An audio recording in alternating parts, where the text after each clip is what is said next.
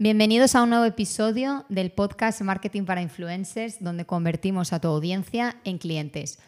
Hoy vamos a hablar sobre la autenticidad relacionada... ah, ¿Con qué? Es que no sé qué decir realmente. Es un podcast, es natural, porque ha habido un problema muy grande que ha visto Carla a lo largo de esta pandemia del coronavirus, que yo como no sigo al tipo de influencers que sigue ella, no me había dado tanta cuenta, pero sí que cuando empezamos a analizarlo ha sido un cambio muy drástico y que ha sido muy notorio en el contenido que publicaban.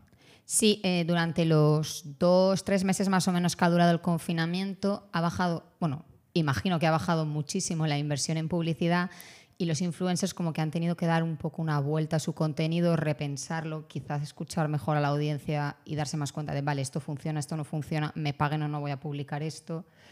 Y yo creo que en Instagram se ha notado bastante, ha habido como un cambio de rumbo. Sí, y la publicidad sí que ha bajado. El pobre Mark Zuckerberg ha perdido 7.200 millones de euros, creo que eran, que no está mal. Nosotros seguimos aportando porque nos, preocupamos de, mantener el negocio de los pobres hombres. Pero um, sí que es un cambio muy drástico y que las marcas, obviamente, además de bajar esa publicidad en Facebook, pues la publicidad más orgánica que puede venir del marketing de influencers también ha bajado mucho. Y de cuentas que me enseñaba Carla de personas, no vamos a decir nombres, no, nombres pero, no. pero de cuentas que todas sus publicaciones eran promociones de productos o de servicios, de repente había una de cada diez era una promoción. Y las stories, de ser todas contando de mirad lo que me ha llegado, mirad quién me ha enviado esto, etcétera, ha pasado a ser una story, ¿verdad? De verdad, una, una historia real de su vida. Yo como consumidora de Instagram lo he agradecido. No sé tú y no sé el resto de usuarios de Instagram qué pensará, pero me ha parecido que ha sido una oportunidad súper interesante de, de, ver a esas personas que seguimos en su vida real, con sus cosas reales, que no son todos regalos, viajes, marcas por aquí, marcas por allá. Era como, vale, está en su casa igual que yo y estamos las dos viendo la tele y está sin nada interesante que hacer, que es lo que creo que a todo el mundo le pasa. Entonces creo que ha sido una oportunidad que han aprovechado muchos influencers para acercarse más, para mostrarse más como nosotros, no tanto aspiracionales. No, y lo han notado cuando hemos analizado un poquito los posts, hemos visto que el engagement ha aumentado, que mm. los comentarios eran más positivos, porque está muy bien recibir comentarios de dónde has comprado esa barra de labios. ¿Se dice barra de labios o es pinta labios? Yo barra de labios no he utilizado jamás. Es el que término. Es, que es, que es por, por, ser tan internacional. Eh, la diferencia de recibir solo comentarios de ¿de dónde has comprado eso? o qué ideal, qué chulo, a decir, hostia, estoy aprendiendo sobre tu vida y me gusta ver tu lifestyle, el, el cómo te comportas, qué haces pues detrás de las cámaras un poco. Y sí que creo que es positivo, sí que lo han notado. No sé cuánto va a durar ese cambio, es decir, en el momento en que las marcas digan, oye, promocionanos, Otra vez regalos. Va a decir, pues perfecto, vuelvo a la misma dinámica de antes, o va a decir, oye, pues mi audiencia parece que le gusta el hecho de, de ver cosas reales sobre mi vida y no verme solo como un mero anuncio y que se mantengan. Yo espero que hagan ese cambio y que, y que lo noten, pero el tiempo dirá. Yo creo que los influencers que hayan optado por cambiar un poco ese, ese, tipo de contenido y se hayan preocupado por analizar los resultados, sí o sí se tienen que haber dado cuenta de, de un giro, un cambio, más engagement, más interacciones, más interés por lo que publican. Porque yo creo que justo a nivel, uh, en febrero más o menos, yo sí que leía un montón de comentarios de gente que igual escribía en los posts, oye, ya basta de publicidad, oye, tres de cada cinco, estás vendiendo algo. Entonces creo que ha sido una oportunidad súper chula que pueden haber aprovechado no sé cómo seguirá. Bueno, todo esto creo que da un poco pie a hablar a mm, la autenticidad de los influencers. Si es un requisito, si tienen que ser auténticos, si es parte de su trabajo. ¿Qué opinas? Mi opinión va muy ligada a cuando hemos trabajado con artistas. Hemos trabajado sobre todo yo años atrás mucho con el mundo de, del arte, de la música, etc. Y bueno, tú también en el tema de la música tienes mm. experiencia. Y es el hecho de que ahí se valora mucho entre artistas, el hecho de ser real, de no venderte, de no hacer cosas comerciales, que en el momento en el que haces algo un poco comercial ya pasas a ser una empresa y dejas de ser un artista y como que ya el resto de artistas te mira mal. Aquí es algo que todavía en el tema de los influencers no ocurre, pero yo creo que esa dinámica o ese cambio va a acabar ocurriendo. Y como siempre, la virtud va a estar en el equilibrio entre, para mí es un negocio y vivo de eso y mm. tengo que sacar un rendimiento económico, pero también valorar que no todo lo que haces puede ser comercial, porque entonces te conviertes en una marca y no conozco a nadie que diga, eh, uh, tengo una hora libre al día, voy a coger y voy a mirar los últimos anuncios que ha publicado Nike, o voy a poner, hacer zapping en la tele y solo ver los anuncios. La gente lo que ve es las historias, ve las series, ve las películas, y si después se tiene que tragar un poquito de anuncio para cubrir eso, lo hace. Pero creo que sí que hace falta que esos influencers se den cuenta de que la autenticidad que la historia real de esa persona es lo que de verdad engancha a su audiencia y no engancha la publicidad, que aunque parezca muy obvio cuando lo escuchas, es algo que no, siempre, no siempre pensamos. Exacto. Vale, relacionado con eso que estás diciendo de que no queremos ver publicidad, imagino que te has dado cuenta que ha habido como una especie, no sé si de tendencia o de política de marca de Instagram de permitir que se especifique que se está patrocinando un post, de también hay gente que un poco, no sé si por iniciativa propia o por parecer más leal, o legal, perdona, eh, pone hashtag ad y cosas de estas. ¿Cómo ves eso? ¿Crees que ya, hace, tiempo que se hacía el tema de hashtag ad, hace tiempo que se hacía, pero Facebook, el principal problema que tiene como empresa es el tema de la transparencia, privacidad, etcétera, y es una forma de dar a entender que si un influencer te está promocionando algo, hay un interés económico detrás y que a lo mejor no siempre, lo que comentábamos en el anterior episodio, que a lo mejor no siempre lo hace por tu beneficio, sino que lo hace únicamente por el suyo. Así si ya ves que es una promoción pagada, que a esta persona le han pagado por promocionar eso, pues tienes que coger un poco con pinzas lo que te diga, porque sabes que hay un interés detrás. En cambio, yo, por ejemplo, a las personas que sigo cuando dicen, eh, os recomiendo esto, yo no conozco a la empresa de nada, no tengo afiliación, no me pagan ni un euro por esto, os lo recomiendo porque es lo que uso. A lo mejor a veces mienten, pero normalmente es, cierto. Y cuando me hacen una recomendación de ese estilo, digo, vale, no hay un interés detrás, no quiere que compre eso para ganar más dinero. Y entiendo que el producto, la recomendación es mejor. Vale, pero bueno, es que igual es algo que me pasa solo a a nivel personal, pero yo tal cual veo el hashtag ad en un story, como poco lo paso. Y si no, mi cerebro yo creo que desconecta. Y de hecho, igual más que desconectar, incluso empiezo a analizar del estilo, esto lo habrán dicho que lo diga así, esto lo está diciendo así para luego. Entonces es como que me pongo ya más quisquillosa y no me probablemente eso no lo compre. ¿Crees que eso pasa? Sí, yo creo que pasa que mucha gente, a ver, también hay que entender que cuando estamos desde una visión de, marketing, igual que el que nos escucha que esté desde una visión de influencer, nunca es objetivo. Hay que tener esa empatía y ponerse en los, en los zapatos de la persona que es seguidor o que no tiene esos conocimientos de marketing o de marketing de influencers. Pero sí que es cierto, en el momento en el que ves que algo es un anuncio, saltan las alarmas y dices, mm, a ver, relax, ¿en qué está pasando aquí? Por eso lo que comentábamos del product placement, que creo que es mucho más interesante, el hecho de que haya un product placement real, que tú estés desayunando y te hagas un café con leche eh, de avena de la marca, no sé, alguna de las 100.000 que tomas, pero mm, ya ahí ves que pues Carla está tomando esa leche porque le gusta, porque es normal y no hace falta que sea un anuncio. Después la marca puede decir, oye, pues sí que te pagamos para que todos los días cuando enseñes tu café enseñes también nuestra marca. Pero es un anuncio real, hay una autenticidad detrás de, esa recomendación. El problema es cuando no existe la autenticidad, que tú no has tomado esa leche de avena en tu vida y que de repente digas, oye chicas, me encanta esta leche de avena, es riquísima, no me vais a volver a verla tomar en mi vida, pero excelente. Y ahí creo que es el problema de la autenticidad en, los influencers y el problema de muchas marcas que no acaban de despegar o que no acaban de mantenerse por el fallo de esa autenticidad. Sí, bueno, yo creo que la autenticidad va bastante ligada a, bueno, más que ligada, que para que haya autenticidad es necesario que conozcas al influencer dentro de unos límites y dentro de, pues que evidentemente no es tu amigo, pero es muy difícil. Que no vayáis a casa de nadie ni penséis que por estar, ni, ni mandéis mensajes diciendo, oye Javier, he visto que esa foto te la has hecho en no sé dónde, yo vivo por ahí, paso por ahí, la próxima vez que... No, esas cosas no las hagáis. Pero bueno, todos creemos que, por ejemplo, conocemos a Dulceida, aunque no la conozcamos, pero en el sentido de que sabemos cómo es, sabemos un poco qué hace, su día, tal. Ay, me he perdido en el hilo de mi explicación. Pues continúa.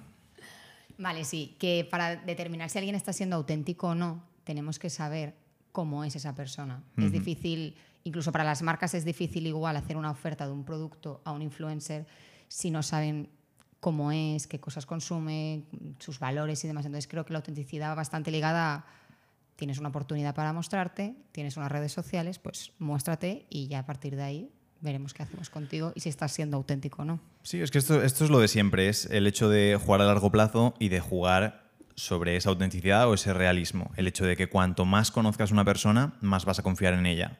pero también esa confianza es, es mucho más estable. Es decir, si conoces mucho a una persona vas a confiar mucho en ella, pero sabes que en el momento en el que te dice algo que no concuerda, eh, está fallando. Mm.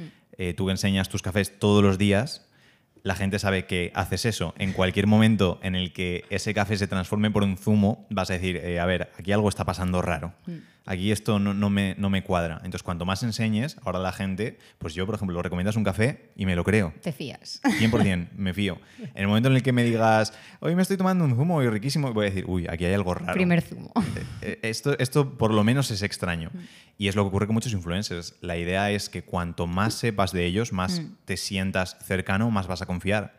Pero también tienes muchas más señales para identificar si eso es cierto o no. ¿Qué ocurre? Que cuando no enseñas mucho tu vida, puedes promocionar casi cualquier cosa porque nadie sabe exactamente si es real o no. Creo que nadie sabe lo que yo desayuno, entonces da igual lo que promocione que eso. Pero el problema es que como yo no tengo ese perfil de persona que enseña el desayuno, a la gente le va a dar igual lo que desayune. También tiene menos credibilidad. Exacto. En cambio, agua de coco, si yo os recomiendo un agua de coco, seguro que os fiáis al 100%. Va a ser apuesta 100% segura, Exacto. sí. Entonces, se, se trata un poco de eso. Y es. Yo siempre apuesto porque cuanto más enseñes y más realidad haya, va a ser mejor. Lo que pasa es que luego tienes que tener cuidado con esa realidad que has mostrado, porque ya, pues, es pillarte un poco en el hecho de que no puedes mentir en, en hacerlo. Pero es el- la frase que yo digo siempre, que el que es sincero no necesita recordar o no necesita tener memoria, para mí es lo mejor. Porque como sabes exactamente que siempre has mostrado la realidad, si te mantienes fiel y auténtico, nunca tienes que tener el problema de decir, uff, pero no sé decir esto porque a lo mejor no cuadra, no tal. Oye, eres auténtico, está bien, no tienes ni que tener filtros, ni tener problemas, ni nada. Sabes que lo que enseñas es la realidad y desde mi punto de vista es mejor para la marca, es mejor para el influencer y es mejor para la audiencia.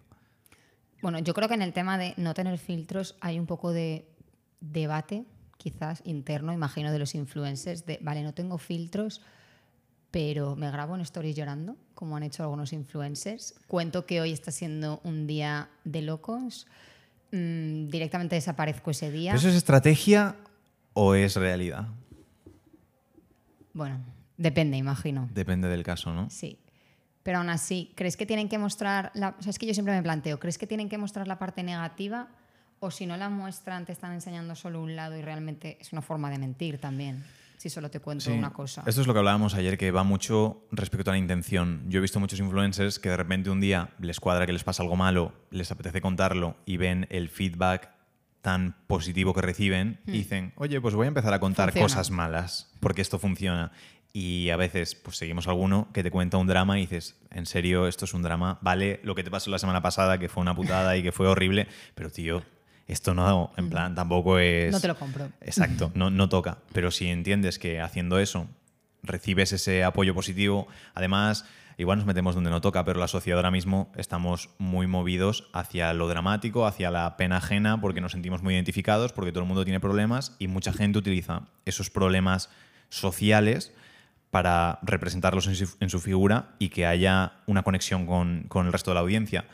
Eh, yo creo que no hay que intentar enaltecer, se dice la palabra, como Sí, como ensalzar. esa- o hacer más grande. los problemas o hacer esos problemas más grandes para conectar con las personas. Si tienes esa, esa posición de influencer, intenta engrandecer las soluciones o intenta engrandecer las cosas positivas que hay y no el hecho de estar continuamente hundiéndote en ese barro y, y rebozándote en todo lo malo para que las personas digan, ah, sí, yo me siento igual. A ver, eso en cuanto a la teoría yo creo que está muy interesante, pero en la práctica es cierto que vas a conectar mucho mejor con alguien que tenga un problema que o tienes o te imaginas o puedes entender que con alguien que te aporta la solución. Porque si se te ha caído un café encima, lo que quieres es como recrearte en que se te ha caído y quieres que alguien se le haya caído también y que estéis los dos en la misma situación. Que te diga que te compres una camiseta nueva para mm, no tener la mancha de café, creo que, bueno, ya lo sé, pero ahora mismo me apetece recrearme en esto y que haya alguien que le haya pasado lo mismo y que sea influencer encima. Va, va a quedar feo esto, pero la gente compra soluciones y no compra los problemas también, ¿eh? Que Pero los- una cosa es comprar y otra cosa es conectar. Exacto, si estás pero- como influencer estás buscando conectar. Pero tiene que haber un fin ahí después. Y, y la conexión en lo negativo, hay muchos influencers que solo ponen cosas negativas y continuamente es todo drama, no aportan ninguna solución y conectan mucho, pero después tampoco hay ningún fin detrás de eso.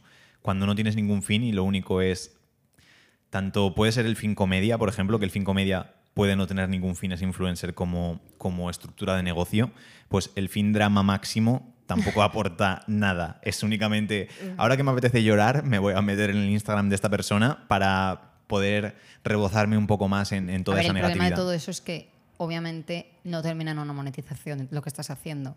Simplemente conectar, coger audiencia, pero sin ningún fin. Lo que estás- es lo que dices, básicamente, que es como si tienes muchísimos seguidores, todos nos reímos un montón contigo, me encantan tus dramas, me levanto para ver qué te ha pasado, pero como anuncias algo, no te lo voy a comprar. Exacto, y que tiene que ser muy feo y muy triste pensar que toda tu vida tienes que buscar cosas negativas para conectar con tu audiencia. Igual que le preguntaban a, a David Broncano, creo que decían, hostia, ¿cómo haces cuando estás triste para intentar seguir siendo gracioso y todo eso? Y es el problema de que cuando tienes una figura muy marcada de este tío siempre cuenta cosas feas o este tío siempre está de buen humor y todo eso, pierdes esa autenticidad de la que hablamos y ya es como te levantas por la mañana, vale, a ver qué busco hoy negativo que me haya pasado, a ver cómo puedo hacer que me pase algo negativo para conectarlo. Uf, o eso, a lo mejor un día te levantas y estás súper chill de un día de relax máximo que no te apetece estar contando chistes y gritando o haciendo bromas pesadas, no debería existir un problema porque le digas a tu audiencia, oye, hoy me he levantado súper alegre o súper tranquilo, o hoy no me he levantado bien, pero que no dependa de ser continuamente ese personaje que se cierra en, eso porque sabes que le va a gustar a tu audiencia o que va a llamarle más la atención. No podemos estar tampoco continuamente siendo el, pico máximo de movimiento para que la gente nos busque ahí. No todos estamos siempre en lo más arriba, ni todos estamos siempre en lo más abajo. Y para mí no es positivo tener que estar siempre buscando esos picos. La gente pues va subiendo, va bajando, se queda en el centro, etc. Y cuando transmites eso, creo que también es positivo para la audiencia ver que somos gente normal. Todas las personas del mundo tenemos nuestros problemas, tenemos nuestras soluciones, tenemos días buenos, tenemos días malos. Y no centrarnos en crear ese guion perfecto de personaje de me está funcionando bien estar triste, vale, pues ahora voy a mantenerme triste hasta que vea que empieza a ir medio mal. Luego, no, en plan, para mí no tiene sentido el plantearse... A ver, yo creo que eso sería la definición de ser auténtico. El cada día poner lo que sientes, lo que te sale, cómo te encuentras. El tema es que le veo, no sé si dos problemas o dos inconvenientes. Uno que es muy difícil que no te encasillen, tanto, pero es que tanto en las redes sociales como en el trabajo, como en el colegio. Si una persona es la graciosa, se espera que haga bromas y si no hace bromas, no gusta. Si una persona es el listo, se espera que aporte soluciones y si no aporta soluciones, no me cuadra lo que hace.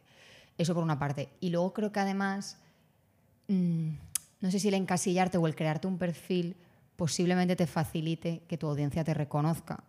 Quiero decir, si por ejemplo esta persona es la graciosa, yo tal cual activo sus stories, ya sé que me voy a reír o que va a poner bromitas, me va a hacer gracia y va a pasar un buen rato. Si activo las historias del el menudo drama, seguro que me va a estar contando pues que si el café se le ha caído, que si está lloviendo. Entonces es un poco que esa falta de sorpresa, por una parte creo que engancha o hace que sea más familiar el contenido. Entonces veo que es un poco peligroso o tentador el quedarte ahí, el decir, vale, pues si hago ¿Y eso es esto- auténtico o no No, es eso no es auténtico, pero mm, da resultados. No sé si a largo plazo, pero a corto plazo sí que puede ser que la gente te conozca más rápido, tenga más claro lo que esperar de ti y entonces resulta igual más atractivo ver tu contenido, no lo sé. Sí, sí, sí, es más atractivo. Al final, nosotros siempre apostamos por tener un nicho. Hasta que llegas a un nivel tan grande que puedes ya alejarte un poco de ese nicho. Pero sí que está bien tener un nicho, pero, no- pero entender que no toda tu vida es ese nicho y que la vida de las personas tiene muchas más partes. Aquí sí que puede ser problemático el hecho de decir, vale, me meto en el drama o me meto en la comedia y todo lo que hago va unido al drama. Y me hago el desayuno y pasa algo que es un drama con el tema de cocina, después me voy al gimnasio y me pasa un drama lesivo, cosas así. Pero mm, está claro que hay que tener un nicho y hay que tener como una temática más concreta donde, donde estás, pero que luego esa temática también puede variar. Porque yo si sigo una persona por esa temática o ese nicho, a no ser que sea pues por chistes y que quiero que me esté entreteniendo todo el rato, sí que busco que dentro de esa temática haya cierta variedad. Pues sigo un influencer de fitness de aquí de, de Valencia y siempre está todo relacionado con el fitness, pero mm, pues hay días que es fitness más triste, fitness más alegre, fitness más enérgico, fitness más chill, cosas por el estilo. Eh, Que por cierto, es Borja San Félix, me encanta, storytelling magnífico y, y está relacionado con ese nicho, pero no lo notas que esté siempre eso. Y además es, es la autenticidad. Pues pasa algún drama en su vida, pues a lo mejor te cuenta ese drama durante los dos o tres días que ocurre, pero después no se mantiene como otros que les ha ocurrido un drama hace un año y lo van recordando cada dos o tres días diciendo, oye, pero recuerda que me pasó esto, ¿eh? que mira qué malito estoy, que tal y cual. Es como, eh, vale, está bien para conectar, pero creo que es lo que dices, que funciona bien a corto plazo, pero que a largo plazo falta un plan real ahí, que es como influencer en el sentido más simple, funciona, pero en el sentido de, vale, vamos a crear un proyecto a raíz de esta marca personal, ahí cogea mucho el hecho de, ceñirte tanto en un estado, no tanto en un nicho, sino como en un estado concreto. A ver, yo creo que los influencers realmente, igual es un poco cruel este término, pero son como un personaje como un personaje de un libro, de una serie, de, de, cualquier cosa. Entonces, como tal, tienen que evolucionar. Y tienes eso, que veas tu cierta continuidad, de pues, un problema hace tres años, pues igual que lo mencione, pero que no se recree, que haya como cierto progreso, que madure, que ahora sea feliz, que ahora esté triste. Entonces creo que mostrar eso es súper beneficioso para ellos y es una forma de ser auténticos. No sé. Sí, exacto. Como cualquier serie que estás viendo y que llega un punto en el que le están rizando tanto el rizo y mm. van por la decimoctava temporada y dices, a ver, es que ya no te queda o me cambias el. Sí, que le pasen las cosas del día a día que, se case, que se divorcie, que ahora se mude. Y ahí va como generando. No os divorciéis para crear engagement, por favor. No, eso no. Pero bueno, mudaros sí que podéis hacerlo, quizá, que eso no es dramático. Y al final tienes un montón de cosas que contar de una mudanza. No sé si queda la idea, pero vamos, yo creo que sí. Que es como que progresen. Es que se trata más de, de buscar en tu día a día cómo enfocar las cosas o cómo documentar ese día a día para que sea interesante, más que voy a intentar crear algo extraordinario para que marque la diferencia. Ayer traje dos cocos frescos. Extraordinarios. Extraordinarios, fantásticos, eh, lo más bueno que he hecho en toda mi vida. Pero, tío, fui a comprar dos cocos, ¿sabes? No es nada del otro mundo. Pues coges eso y también es como lo cuentes, qué represente para ti, cómo se identifique. No pensar de, vale, pues vamos a tener que viajar a Bali y con un machete coger cocos de un, de un cocotero para que esto sea suficientemente interesante para la gente. Oye, pues tu vida no es así, no tienes por qué fakear o, falsear esa, esa mm, autenticidad cuando no es así. Y te creas un personaje a veces y es lo que ha ocurrido en muchas ocasiones, que el personaje se acaba comiendo a la persona. Mm. Y ya no vives como tú, sino que vives como ese personaje. Y tienes que hacer cosas que a lo mejor no te apetecen porque el personaje las haría. Y yo creo que muchos problemas que después vienen a raíz del hecho de ser influencer, tanto psicológicos como lo que sea, además de que la audiencia, que hay gente que no es capaz de, asimilar un tamaño de audiencia tan grande con todo lo que viene, pero el hecho de encasillarte en un personaje y tener que vivir la vida de otra persona que tú mismo has creado. Mm. Hay gente que sí, que se crea esa vida y que la vive fantástico, le encanta, pero hay gente que evoluciona, porque normalmente evolucionas y te has encasillado en la figura de... Eh, tío joven que sale de fiesta y liga con tías y tú ya pasas de eso y dices, hostia, ¿y ahora qué hago? ¿Pierdo el personaje? ¿Me mantengo en un personaje que ya no me representa, no me identifica? Y, es que es fatal para todo. Y es obvio que cuesta hacer ese cambio y que a lo mejor a tu audiencia el cambio no, le va a gustar alguno, pero no hay que pensar que tengo una audiencia de mil seguidores y esa es la única audiencia que tengo que cuidar y es la que existe. Tú sí cambias como persona pues habrá otra audiencia o otros mil seguidores aparte que llegarán. No tienes por qué decir, vale, tengo que vivir 100% con lo que me digan. Y si me dicen gente típico, hay veces, creo que hubo un reto hace unos meses que era decide mi vida en encuestas de Instagram. Y era como... Mi vida no, mi día. Mi día, no mi día. decide mi día. Y era como, vale, ¿qué hago? ¿Esto o esto? Hmm. Te esperabas a la encuesta. Pues no hagas eso en tu vida. lo puedes hacer en un día, está interesante, está gracioso, lo tenemos que probar, a lo mejor está interesante. ¿Despedimos a este cliente o no? Eh, ¿Compramos cocos? Sí. Compramos cocos siempre. Pero mm, el hecho de que tu vida no dependa de la opinión de otras personas o de la opinión de ese personaje o esa idea que te has creado de cómo tienes que comportarte. Sí, yo lo resumiría en que creo que todo es progresar. Si la vida de una persona normal progresa y evoluciona, la de un influencer no puede ser menos. Mm. Luego, además, también creo que se centra bastante este debate en la capacidad de comunicar y de conectar que tenga el influencer.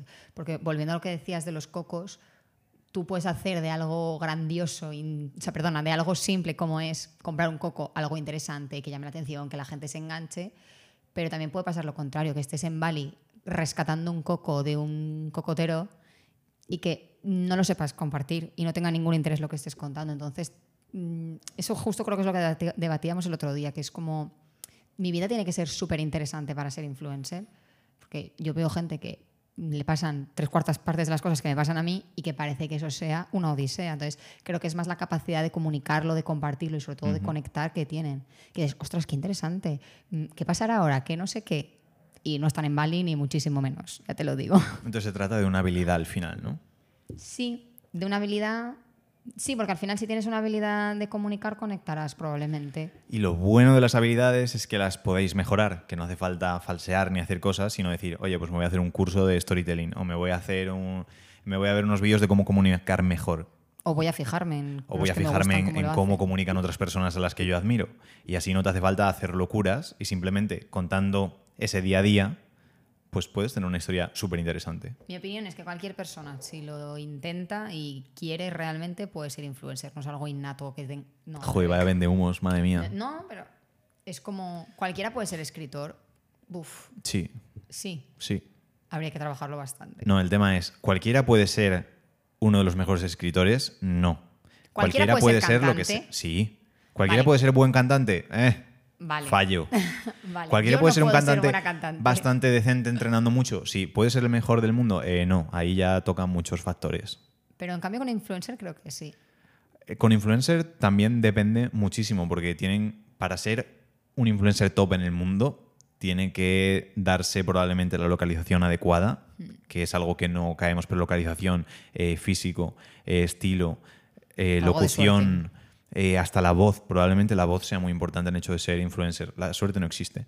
Eh, Suerte de estar en el momento donde toca para tener una oportunidad y a partir de ahí. eso te lo buscas, pero sí que para ser nivel top hacen falta muchos factores Casualidad, que alguna casualidad pequeñita más que suerte igual. Sí. Pero las casualidades no ocurren sentadas en el sofá, así No, que obvio. muevan el culo, vayan a la hora santa de los lunes y Después de trabajar. sí. Pero que influyen mucho. Pero todo el mundo puede ser influencer, no todo el mundo puede ser influencer de un nivel mega ultra top. Todo el mundo tiene cosas que contar, básicamente. Exacto. Y todo el mundo to- puede- todo el mundo tiene vida, todo el mundo tiene 24 horas, a todo el mundo le pasan cosas en esas 24 horas. Eh, mi día de hoy probablemente sea un día completamente normal y si lo vieses dirías, joder, vaya mierda de día más aburrido. Pero si yo te lo cuento bien, cuando termine el día te digo, buah, pues es que hoy, si ves lo que ha pasado, madre mía, Podrías haber Carla ha empezado a rajar en el 25 podcast, stories. se ha equivocado 500 veces y si las cuentas de la forma adecuada, va a ser como, joder, vaya día más de lujo ha tenido esta persona. Mm. Que a veces me lo dicen algún amigo en plan, joder, estáis en la oficina siempre ahí como de risas, pasándolo súper bien. La verdad que no. Depende. ¿Cómo que no? Qué fuerte, madre Eso es lo que le tienes que decir. Para en plan, ¿ves que bien lo vendo? Claro, es, es todo como lo cuentes y que, pues lo que tú decías, se me cae un boli, puedo hacer de eso la mejor historia del mundo. Y otra persona es como, ok, se me ha caído un boli y ya está. Seguimos. Sí, No, no más que nada. seguimos, voy a pensar que puedo contar. Es como, pero si se te ha caído el boli, puedes contar eso, hombre. Claro, ¿Qué estás pensando? eso. Y es que, joder, ese boli además no es un boli cualquiera, porque es un boli que vino aquí y estaba aquí, me lo regaló no sé quién, que esa persona, si ves el día que me lo regaló como iba, madre mía, vestido espectacular, que se pilló un fular que era de Zara, El otro día se me cayó el boli que le había regalado a mi madre por su cumpleaños. Es un boli importante. Ahí Eh, salía pone una historia. Bebe Beyoncé. Vive- Beyoncé, Vivi pero Beyoncé. sí, de ¿Se Lucía dice B. Beyoncé? ¿De Lucía B? Una. Uf, muchas mezclas ahí, ¿no? Vivi Lucía. B. ¿Qué problema tiene la gente con las Bs? Eh, sí, el tema de que puedes contar de un maldito boli muchísimo. Y porque no digo el drama que causó ese bolígrafo en el podcast anterior, que eso es para otra historia de, de otro día. Pero, Era el que. Uy, era el que utilicé en el otro podcast, de hecho. Exacto, sí, que además se ve por ahí. Casi cuesta Aquí. muchísimo dinero ese bolígrafo en daños. ¿Cómo se dice? Eh, Colaterales. daños colaterales. ¿Y cómo es esto cuando es. Eh, lo cubre todo excepto a causa mayor, ¿no? Sí. Bueno, pero daños de causa Fuerza mayor, mayor. tampoco, sí. en Bueno, plan, causa mayor, eh, sí. no, no tiene mucho sentido, nada, olvidad eso. Pero el tema es que no todo el mundo puede ser del top 1% o de la élite de los influencers, de la élite de los cantantes, de los escritores, de los médicos, de lo que sea, pero todo el mundo puede ser bastante bueno y sobre todo todo Vivir el mundo de puede mejorar y todo el mundo puede perfectamente vivir de eso. Hmm. Pero la idea es mejorar y decir, vale, yo soy influencer, soy de esta manera, ¿dónde creo que cogeo más? o en qué puntos puedo potenciar aún más lo que ya se me da bien. Y la comunicación, si no es lo más importante en el aspecto de ser influencer, por encima de la calidad de tus fotos, de tus vídeos, de tus lo que sea, pues estar en el top 3. Así que dedícale tiempo al hecho de decir, oye, la comunicación es importante, voy a copiar a las historias que hace Carla y ya está, Y te va a ir pasa. muy bien en la, La vida. comunicación yo diría que es un 85%. 85%, Importante. ojo, ¿eh? Ojo, que no se lo he inventado, que este dato... Este dato, a ver, he dicho, yo diría, este dato me ha salido de aquí, pero bueno. Pero perfecto, todo el mundo sabe que los datos son mentira casi siempre, excepto si los damos nosotros. Así que nada, la autenticidad, importantísimo. Para resumir, en una frase, ¿cómo resumirías la importancia de la autenticidad en una frase? Yo diría que es muy difícil que un influencer llegue a ser del 1% de los top 10. No, del to- top, el 1% de los El 1% de los top 10 lo hemos entendido todos contigo. Yo diría que es muy difícil que un influencer llegue a ser del 1% de los influencers mundiales más reconocidos si no es auténtico. Y si lo consigue, no le va a durar.